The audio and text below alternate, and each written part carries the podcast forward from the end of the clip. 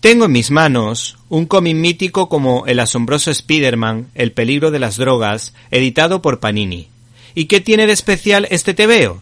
Pues que rompió con la censura del Comics Code, que se hizo con la intención de evitar que los cómics influyeran negativamente en la infancia. Problema que se hubiese solucionado ofreciendo a los padres un sistema de calificación por edades. ¿Y quién fue la gran perjudicada? Pues podemos decir que la empresa que sufrió un duro varapalo, en primer lugar, fue EC Comics, cuyas historias puedo afirmar que eran buenísimas, pero contaban historias de crímenes y de terror.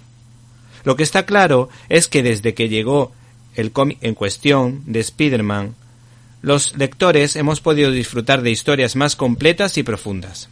Este TVO de notable nivel fue escrito por Stan Lee y dibujado por Jill Kane y John Romita en 1971, que es una crítica, cuando casi nadie lo hacía, hacia las adicciones, hacia las drogas. ¿Te está gustando este episodio? Hazte fan desde el botón apoyar del podcast de Nivos. Elige tu aportación y podrás escuchar este y el resto de sus episodios extra. Además, ayudarás a su productor a seguir creando contenido con la misma pasión y dedicación.